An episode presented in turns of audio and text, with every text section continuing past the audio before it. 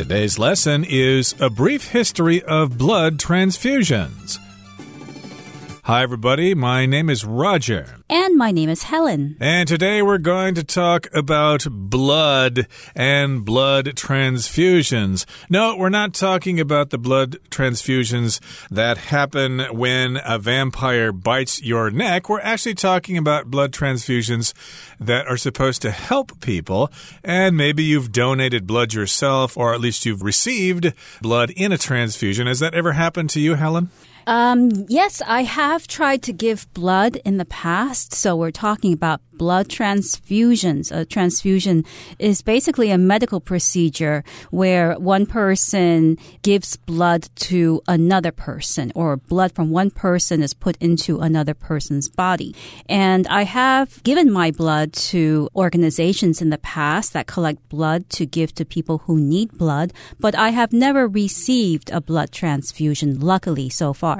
Indeed. So you might need a blood transfusion if you have a serious accident or something like that. So it's a good idea to donate blood once in a while to help people who need that blood. And today, of course, we're talking about the history of blood transfusions. So let's get to it, everybody. Let's read the introductory paragraph right now, and then we'll talk about it. A brief history of blood transfusions. Each year, around 108 million blood donations are collected from selfless people around the world. These donations are used for blood transfusions, which have saved countless lives and improved the quality of life of many more.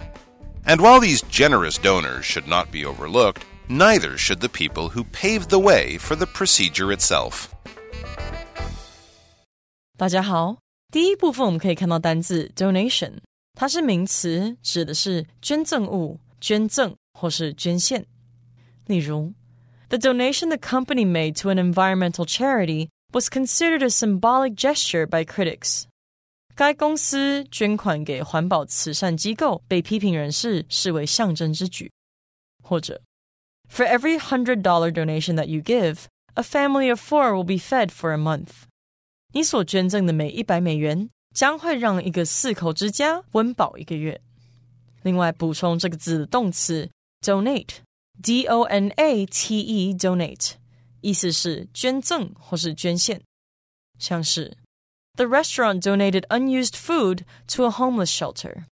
那间餐厅将没有使用的食物捐给一所游民之家。又或者是 Lawrence feels he has a moral obligation to donate some of his salary to charity。 Lawrence 觉得自己有道德上的责任，要捐部分薪水给慈善机构。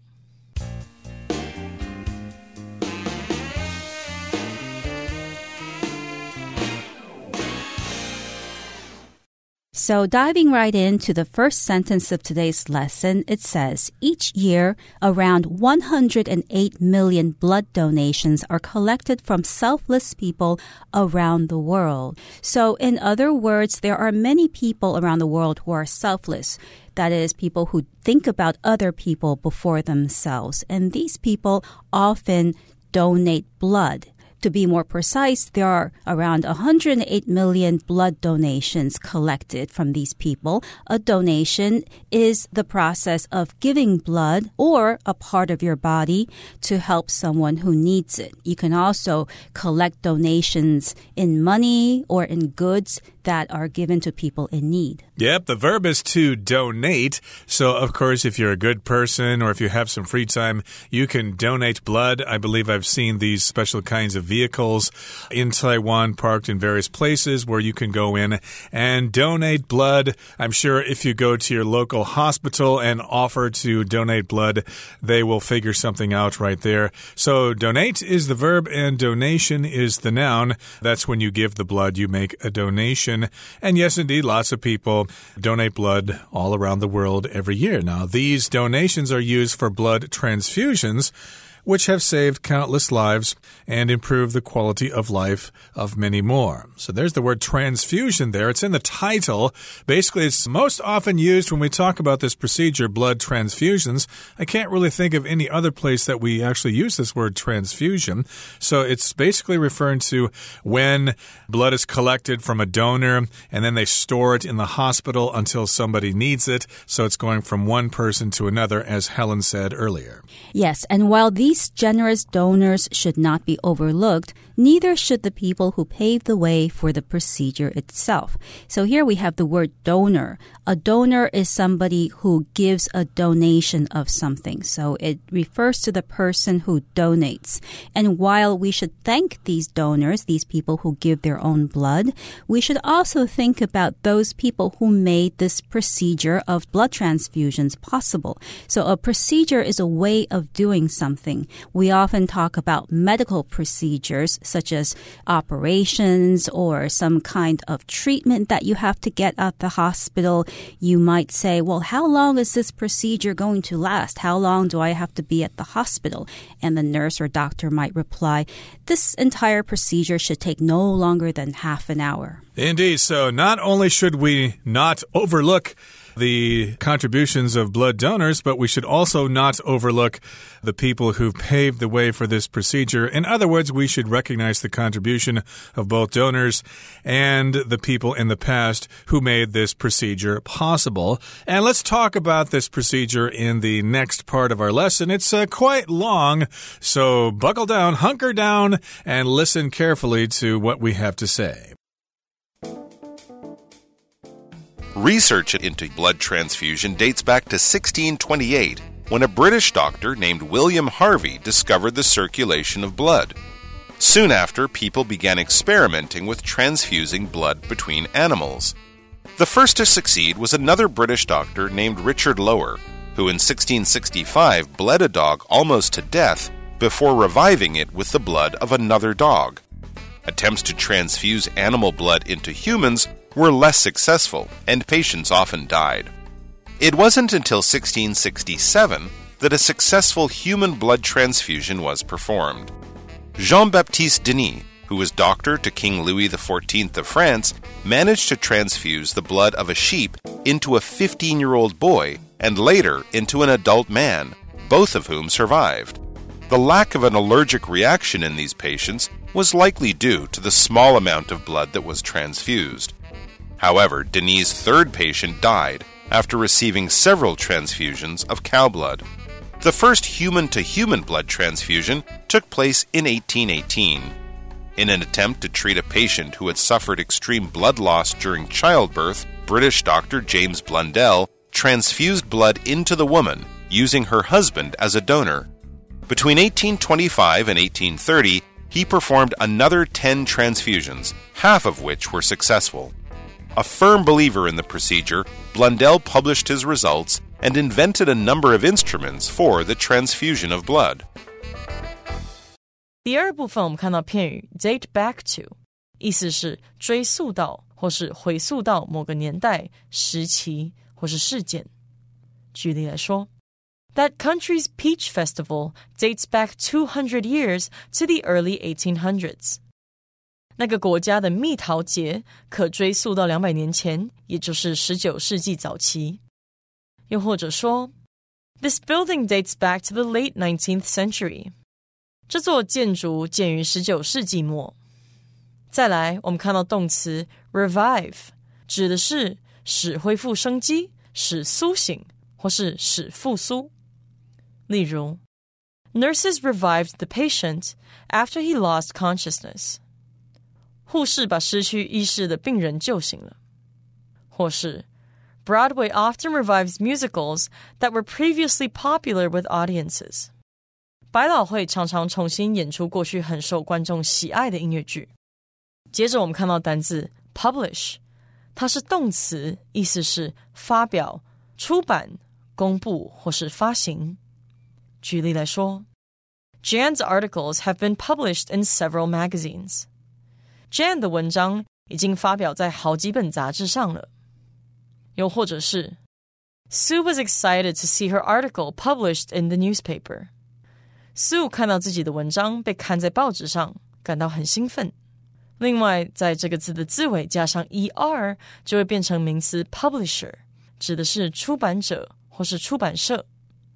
像是 The author sent the first draft of his new novel to the publisher for review。 那位作家把他的新小说初稿寄给出版社审阅。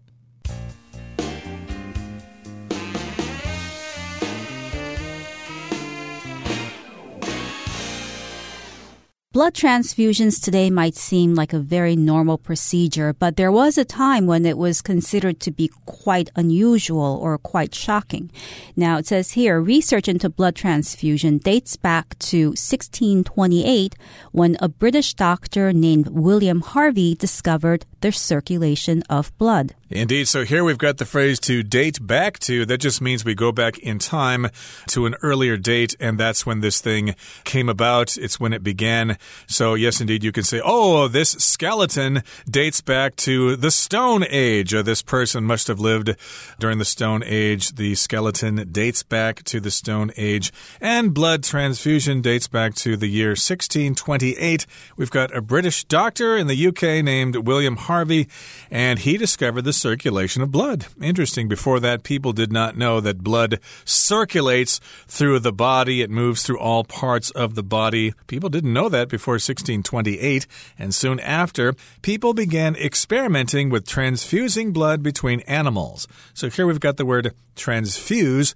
being used as a verb. So they started to experiment with animals at first because if you experiment with people, it's kind of dangerous. Yes, and the first to succeed was another British doctor named Richard Lower, who in 1665 bled a dog almost to death before reviving it with the blood of another dog. So this other doctor, Richard Lower, bled a dog. So to bleed means to remove or draw blood from somebody or some animal.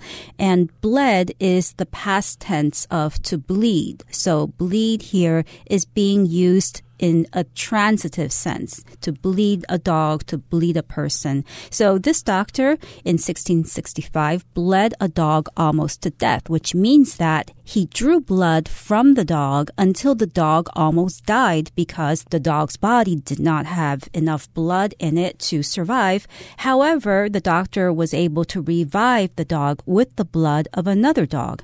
So to revive here means to make somebody or to make an animal become conscious or alive again, to bring back to life or to bring from the brink of death. And how did he do this? He gave the blood of another dog to this dog that he had bled. Mm -hmm. And it saved the life of the dog. He was able to revive the dog. So here the verb to revive just means to restore life, to restore someone to life after they've collapsed or maybe even died. That might be possible as well. But here, of course, the other dog was revived with the blood of another dog and attempts to transfuse animal blood into humans were less successful, and patients often died. You can imagine animal blood and human blood aren't the same thing. Maybe they'll work sometimes, maybe they won't work at other times. So they weren't so successful when trying to transfuse blood from animals to humans. And yes, those patients often died during these experiments. Now let's go on to the next paragraph here. It says, It wasn't until 1667 that a successful human blood transfusion was performed. So it wasn't until a certain date that something else happened. So, in other words, we had to wait until the year 1667 when there was a successful blood transfusion in people, in humans. That's right. You can also substitute a date with another event that happened. It wasn't until something happened that something else happened. So you could say, for instance, it wasn't until the train had already closed its doors that John realized he had missed his stop. So what happened in the year 1667? Well, John Baptiste Denis, who was doctor to King Louis XIV of France, managed to transfuse the blood of a sheep into a 15 year old boy and later into an adult man, both of whom survived. Okay, so this happened in France.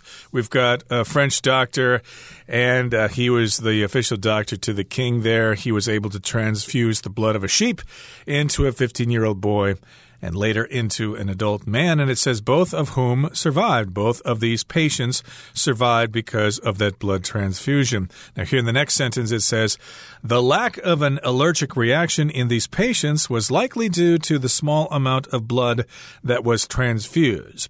So here we've got something called an allergic reaction. An allergy is something that you have in your body that makes you have a reaction to certain substances.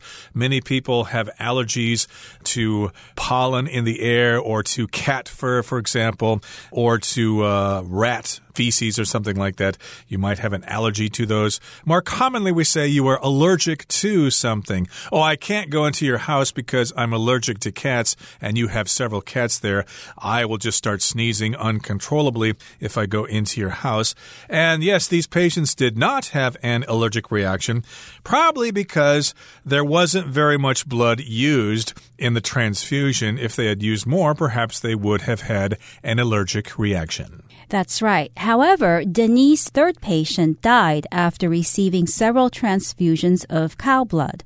So the third patient of Dr. Denis wasn't so lucky as his first two patients because perhaps he received more of the animal's blood and having more foreign blood or an animal's blood in his system, the patient died perhaps due to an allergic reaction. Okay, now we move forward in time from the year 1667 to 1818 and the first human to human blood transfusion took place in 1818. We could also use the previous pattern. It wasn't until 1818 that the first human to human blood transfusion took place. So that's when a human was able to move blood from his or her body to another person's body with the help of a doctor. That took place in the year 1818, still during the Qing dynasty. So in the year 1818, a British doctor stepped in and he he was trying to save a patient. In an attempt to treat a patient who had suffered extreme blood loss during childbirth, British doctor James Blundell transfused blood into the woman using her husband as a donor. So in this case, the patient was a woman who was losing a lot of blood during childbirth. Childbirth refers to the process of giving birth to a baby. And in the past, quite honestly, also in the present, women who give birth put themselves in a lot of danger often, and the loss of blood is a common situation. So this doctor stepped in, James Blundell, and he transfused the woman's husband's blood into the woman. Okay, and between 1825 and 1830, he performed another 10 transfusions, half of which were successful, and I guess the other half were not successful. They were failures.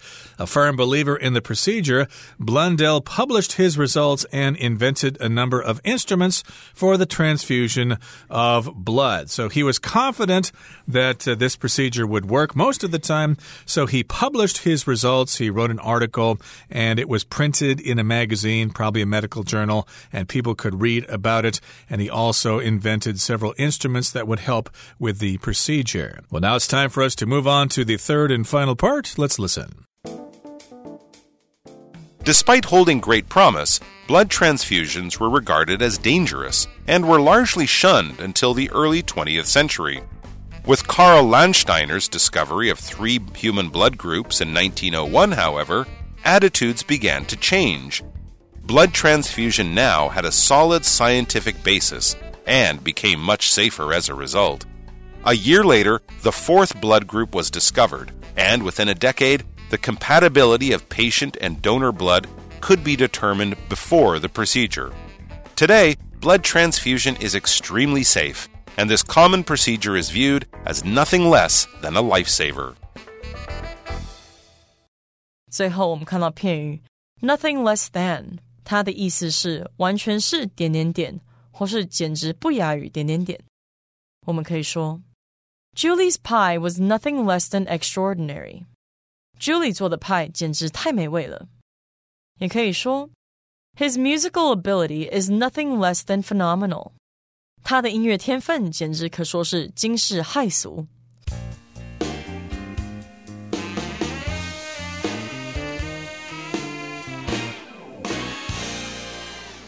As we saw in the last part, Dr. James Blundell was doing quite a few blood transfusions. He did 10 transfusions between 1825 and 1830, but only half of them were successful. Now, despite holding great promise, blood transfusions were regarded as dangerous and were largely shunned until the early 20th century. In other words, blood transfusions seemed to be a procedure that could save a lot of lives. However, still, a lot of people died as a result of transfusions. And that is why a lot of people, doctors, the medical community shunned this procedure. To shun something means to avoid something. You could also shun a person. So to shun means to avoid a person or a thing on purpose. For example, I could say Rudolph the red-nosed reindeer was shunned by the other reindeer because of his shiny nose. And of course, this procedure was shunned because it wasn't really certain. It worked half of the time. So they didn't really pay attention to this theory until the early 20th century, which would be the 1900s, with Karl Landsteiner's discovery of three human blood groups in 1901 which would be, of course, blood types. However, attitudes began to change. People started to have new feelings about blood transfusions. Blood transfusion now had a solid scientific basis and became much safer as a result. Of course, you need to know a person's blood type in order to perform a blood transfusion. We now know that. That's right. So before, people didn't know if someone who received a blood transfusion was going to survive or not. It seemed like a game of chance. But now, with the discovery of three human blood groups, people were more sure about whether a transfusion was going to go right or not. Now, a year later, after Karl Landsteiner's discovery of three human blood groups, the fourth blood group was discovered, and within a decade, the compatibility of patient and donor blood could be determined before the procedure. Right. So we talk about compatibility, how well things get along. We could use this if we talk about people being compatible in the office. Do they get along well? And compatibility, of course, is the noun form, and compatible is the adjective. So, of course, we need to have compatibility with the patient and with the donor. And of course, this is because we know what the blood type is, along with other factors. And today, blood transfusion is extremely safe, and this common procedure is viewed as nothing less than a lifesaver. A lifesaver is something that saves a life. You could describe lots of things as a lifesaver. You could uh, say, for example, you were working late at the office, but one of your coworkers helped you finish the job, and you could say, Oh, you're a real lifesaver. I was never going to be able to finish this by myself. Yes, and from a medical standpoint, you can also say that antibiotics are lifesavers because before antibiotics came along, or penicillin, things like that, people often died from what today have become very common diseases. So here we also have the phrase nothing less than, and you can use this phrase for emphasizing how important or how serious something is. You could say, for instance, that Mary is nothing less than the perfect friend because she is generous and she always listens to other people's problems. So she is nothing less than a perfect friend. You could substitute the word totally. It's totally a lifesaver. It's nothing less than a lifesaver.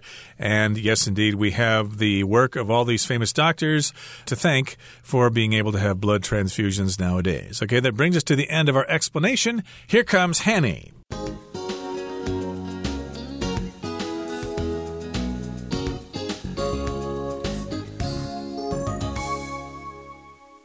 各位同学，大家好，我是 Hanny。今天要来练习篇章结构的题型。那我们先来看四个选项的句子。A 选项是 The lack of an allergic reaction in these patients was likely due to the small amount of blood that was transfused。这个句子在解释这些病患没有过敏反应的原因，可能是点点点。那特别注意关键词在于 these patients，表示啊，这前方的叙述应该会提到一些病患哦。那么 B 选项 Between eighteen twenty five 1825 and 1830, he performed another 10 transfusions, half of which were successful. 这个句子提供了时间线索是1825年到1830年之间，那要特别注意文章的时间顺序哦。还有这边的 he 指的是谁呢？然后他又执行了十次的 transfusions。好，C 选项他说，the first to succeed was another British doctor named Richard Lower, who in 1665 bled a dog almost to death before reviving it with the blood of another dog。好，这边提到说，第一个成功的是另一位英国医生，名叫 Richard Lower。那这边有一个时间线索是一六六五年，他所做的事情就是跟狗狗的放血输血有关。好，再来 D 选项，他说，Despite holding great promise。blood transfusions were regarded as dangerous and were largely shunned until the early 20th century. 那这边的时间线索是 until the early 20th century，一直到二十世纪初期。blood transfusions 仍被视为危险的点点点点点，这意味着在这个时间点之后啊，看法应该会有所改变喽。好，那同学们一开始在看选项的时候，如果你不知道 transfuse 或是 transfusion 的意思也没关系，其实，在文章里面多少都可以看出一些端倪。像文章一开始他就谈到捐血，他说 These donations are used for blood transfusions, which have saved countless lives。这些捐的血是用于 blood transfusions，拯救了无数的生命。那是不是就可以推测出 blood transfusions 应该就是输血嘛？输血用来救命嘛？所以补充一下哦，transfuse 这个动词就可以表达输血的输，那么 transfusion 这个名词就可以表达输血输液。好，接着我们来看题目吧。第一题呢，我们看到第一个空格所在段落是从一六二八年开始讲起，他就提到 blood transfusion 的研究可以追溯到一六二八年，当时一位英国医生发现了血液的循环，那么之后人们就开始了跟动物有关的实验。我们从时间序和动物这两个线索可以推断答案要选 C。他说第一个成功的是另外一名名叫 Richard Lower 的英国医生，他在一六六五年将一只狗放血至奄奄一息后，再以另一只狗的血液使它恢复生机。好，我们看到第二题第二空格呢所在的段落是在一六六七年开始讲起的。他有提到一名医生成功把一只绵羊的血输给一名十五岁的男孩，之后再输给一名成年男子。那他们两个都有存活下来。好，空格后面却提到说，第三名病患却在输了好几次牛血之后死亡。我们可以推论空格可能是在说明造成输血结果不同的可能原因。而且啊，我们先前就有提到说，选项 A 它是有关键词 these patients 这些病患。那最适合答案应该就是 A 这些病患呢没有过敏反应，很可能是因为输血量很少。好，第三题我们看到第三个空格所在的段落是从一八一八年开始讲起。空格前面提到第一次人对人的输血是在一八一八年。那为了治疗分娩而大量失血的妇女，英国医生 James Blundell 以这位妇女的丈夫作为捐赠者来为她输血。那么空格后面继续提到 James Blundell 出版研究成果啊，发明输血工具等等。我们从语义跟时间序可以推知答案要选 B。在一八二五年到一八三零年之间，他又执行了十次输血，其中有一半成功。那我们看到选项里面代名词 he 其实指的就是 James Blundell。好，再看到第四题，我们看到第四个空格是出现在最后一段第一句，它有可能是可以作为结论的内容。好，我们看到空格下一句，他说。在一九零一年发现的三种人类血型，看法就开始改变了。输血现在有确凿的科学根据，因而变得更加安全。那从这句呢，我们可以推断最适合答案是 D。尽管可能会有成效，但输血一直到二十世纪初期仍被视为危险，且大多会被刻意避免。这个选项啊，它除了有关键的时间 until the early twentieth century 之外，内容呢也跟下一句呈现互相对照，符合语义哦。好，那么以上是今天的讲解，我们回顾今天单词吧。Donation. Mrs. Jones made a generous donation to the animal shelter. Procedure. The operation to treat the old man's back pain was a relatively common medical procedure. Publish. After the professor published her paper, many important issues were raised. Lifesaver. Early detection of any disease can be a lifesaver. Allergic. The little girl had a severe allergic reaction to the bee sting. Revive. After the basketball player fainted, it took the team doctor several minutes to revive him.